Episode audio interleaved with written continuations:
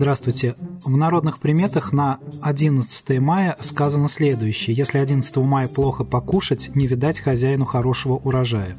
Логика такая, что если ты наелся сам, то грядки и пашни тоже будут плодородны.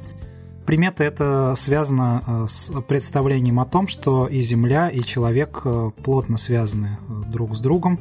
И это на самом деле так, и об этом, наверное, нужно всегда помнить. Человек – это система, которая связана и с землей, и с водой, и с воздухом, и самое главное, с солнцем а также с деревьями. 11 мая празднуется Максим Береза сок. В этот именно день начинали сбор березового сока, которым отпаивали хворых. В народной медицине на Руси использовали березовый сок для лечения цинги, фурункулеза, артрита, подагры, употребляли его как мочегонное средство. И в современной медицине тоже рекомендуют пить березовый сок как противовоспалительное средство. На сбор целительного сока выходил весь люд от мала до велика. Старики старались собирать березовицу с низеньких молоденьких березок, а проворные парни забирались до самых верхних веток высоких деревьев, потому что считал, что наиболее целебный сок у молодых берез и у верхушки больших деревьев. Не трогал народ только одинокие березы, потому что верили, что под ними покоятся души умерших не своей смертью людей, а по их стволам течет не сок, а кровь. Но, кроме того, в современной ситуации рекомендуется не собирать березовый сок у деревьев, которые стоят и живут в городе. В городе береза выполняет важную функцию, она вбирает в себя э, все углекислый газ, э, выхлопы разные, э, вообще всякие токсические вещества, которые находятся в городском воздухе. Поэтому за целительным березовым соком нужно идти, конечно, в лес и ну, не варварствовать, а собирать по тем методикам, которые не губят деревья, а позволяют им и в следующие годы тоже давать э, целебный целительный сок. Само слово береза, кстати, однокоренное со словом беречь, его можно перевести еще как берегиня. И можно вспомнить, что веники на Руси, например, делались именно березовые в первую очередь. Считал, что огонь костра наиболее приносящим пользу будет тоже от березовых поленьев. Ну и даже для шашлыка в современном обществе э, берут уголь именно от березовых поленьев. Ну, вплоть до того даже, что непослушных и хворых детей э, рекомендовалось постигать березовыми прутьями. Считалось, что такая процедура поможет изгнать из ребенка хвори и одержание. Не случайно, что именно береза стала символом Руси, и э, помогала она населению России Руси не только э, в борьбе с недугами, но и в борьбе с врагами. А сейчас я хотел бы передать слово Светлане Ладе Русь.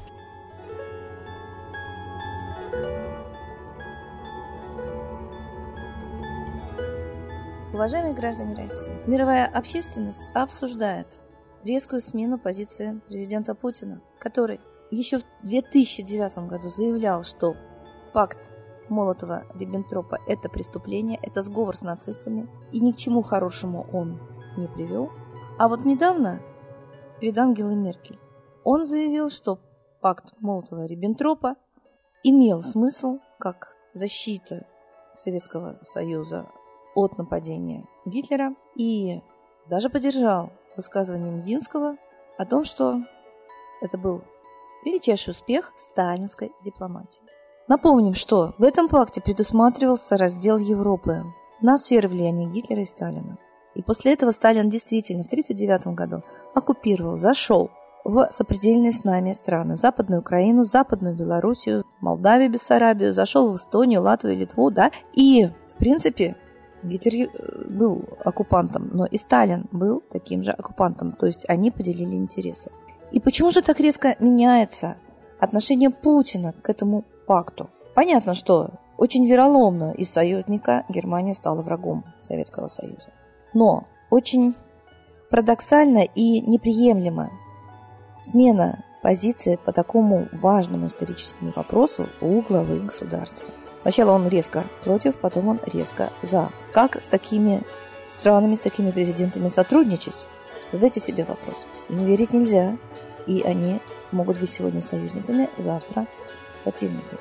Я имею свою собственную точку зрения, почему Путин часто и не только сейчас меняет свои мнения и позицию. Почему? Потому что меняются ширма, то есть я считаю, что Путина нет в живых, и за его спиной правит Запад. И мы видим результаты закулисные, кулуарные борьбы западных олигархов, которые управляют вот этой ширмой, которые ставят, воспитывают, штампуют вот этих двойников, а их было несколько, как я лично считаю, изучив все фотографии и видео президента Путина, я считаю, что его нет в живых, что человек с настоящей фамилией Путин, настоящий Путин, исчез с 2004 года, как минимум, может быть, раньше. И вот сейчас нам подставляют совершенно различных, абсолютно, я считаю, не похожих на Путина. Смотрите вы повнимательнее на ролики и фильмы об этом. Об этом говорит вся западная общественность. И я считаю, все дело в том, кто из западных олигархов в настоящее время захватил управление рулем Путина. Вот те интересы Путин, лже, я считаю, Путин, и обслуживает. Вот это и есть истинная причина смены его взглядов, его политики, потому что меняются хозяева, их интересы, и меняется, кстати, и политика этих хозяев. То есть, если сначала Америка была против Советского Союза, да, и была многолетняя холодная война, то когда к власти стали продвигаться их ставленники, их агенты, напоминаю, разведчик Джон Коллиман в архивах нашел подтверждение, что Ельцин был агентом Ми-6. И вот тогда с такими агентами Америка уже начала дружить. Резкая смена, перезагрузка отношений, любовь и дружба, пока не разворовали всю страну, не передали, мягко говоря, в собственность иностранцам. 95% всего российского бизнеса, иностранной юрисдикции. Так вот, после того, как это случилось, и армия лжереформами была развалена, то есть диверсионными шагами, уже можно опять обострять отношения, чтобы добить остатки и армии, и страны, и территории, и народа. Потому что смертность нашего народа больше, чем в годы Великой Отечественной войны за все эти годы. Итак, глядя не эмоционально на выступление Путина и не втягиваясь в его обаяние, глядя на его действия, видно, что да, политика его резко меняется, и я могу это объяснить только обслуживанием хозяев, которые стоят за его спиной. Либо они меняются, либо их интересы меняются. Но я склонна поддержать мнение политолога Гильба, который сказал, что Путин только обслуживает решения транснациональных корпораций, то есть мировых акул капитализма, олигархов, которые имеют свои финансовые интересы, ведут свою войну закулисную и только обставляют спектаклем в виде президентов и их заявлений.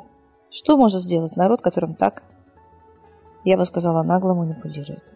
Ведь народу очень трудно слушать совершенно противоположное заявление своего президента. Народ не знает, что и думать, и именно дезориентация в исторических ценностях в настоящем моменте в социуме и является другой вторичной выгодой таких политических заявлений. Народ не может отстаивать свои интересы, не понимая, что происходит, что отстаивать. И только обращение к высшим ценностям и моральным культурным, древним нашим духовным силам даст нам возможность действительно стать самостоятельным в мышлении и действиях. С Богом! Спасибо большое Светлане Ладе Русь, а сейчас торжественный момент – единая молитва за мир.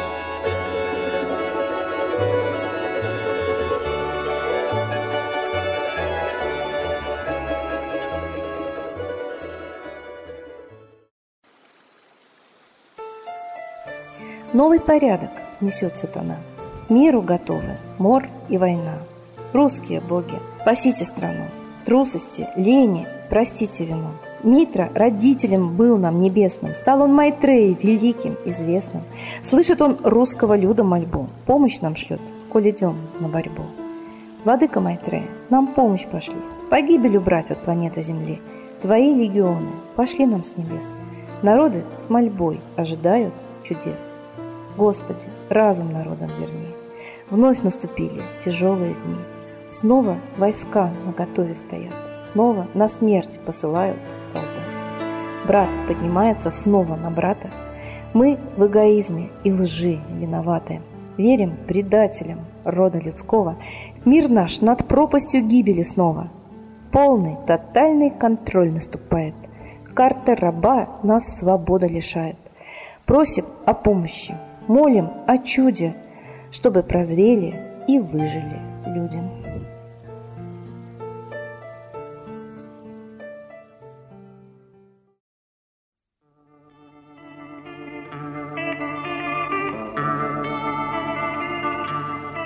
Спасибо всем, кто присоединился к единой молитве за мир. Ждем вас на следующей трансляции.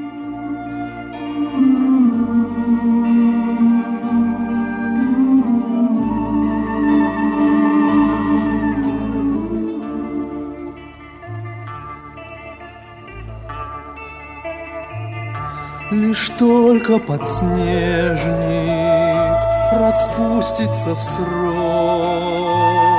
Лишь только приблизятся первые грозы На белых стволах.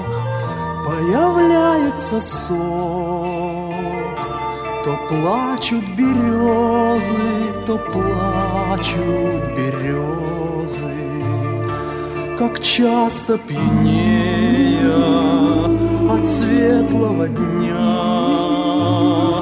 Я брел наугад по весенним протокам И Родина щедро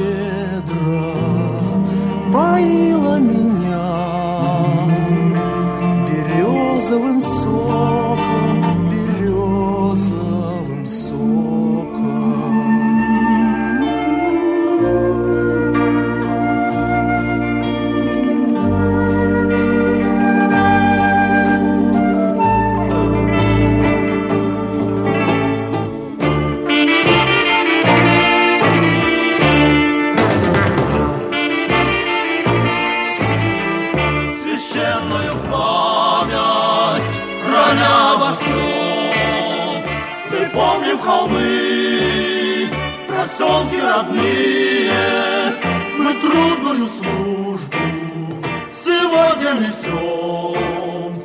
Вдали от России, вдали от России. Где эти туманы родной стороны? и ветки берез, что над гнутся, туда мы с тобой непременно должны однажды вернуться, однажды вернуться.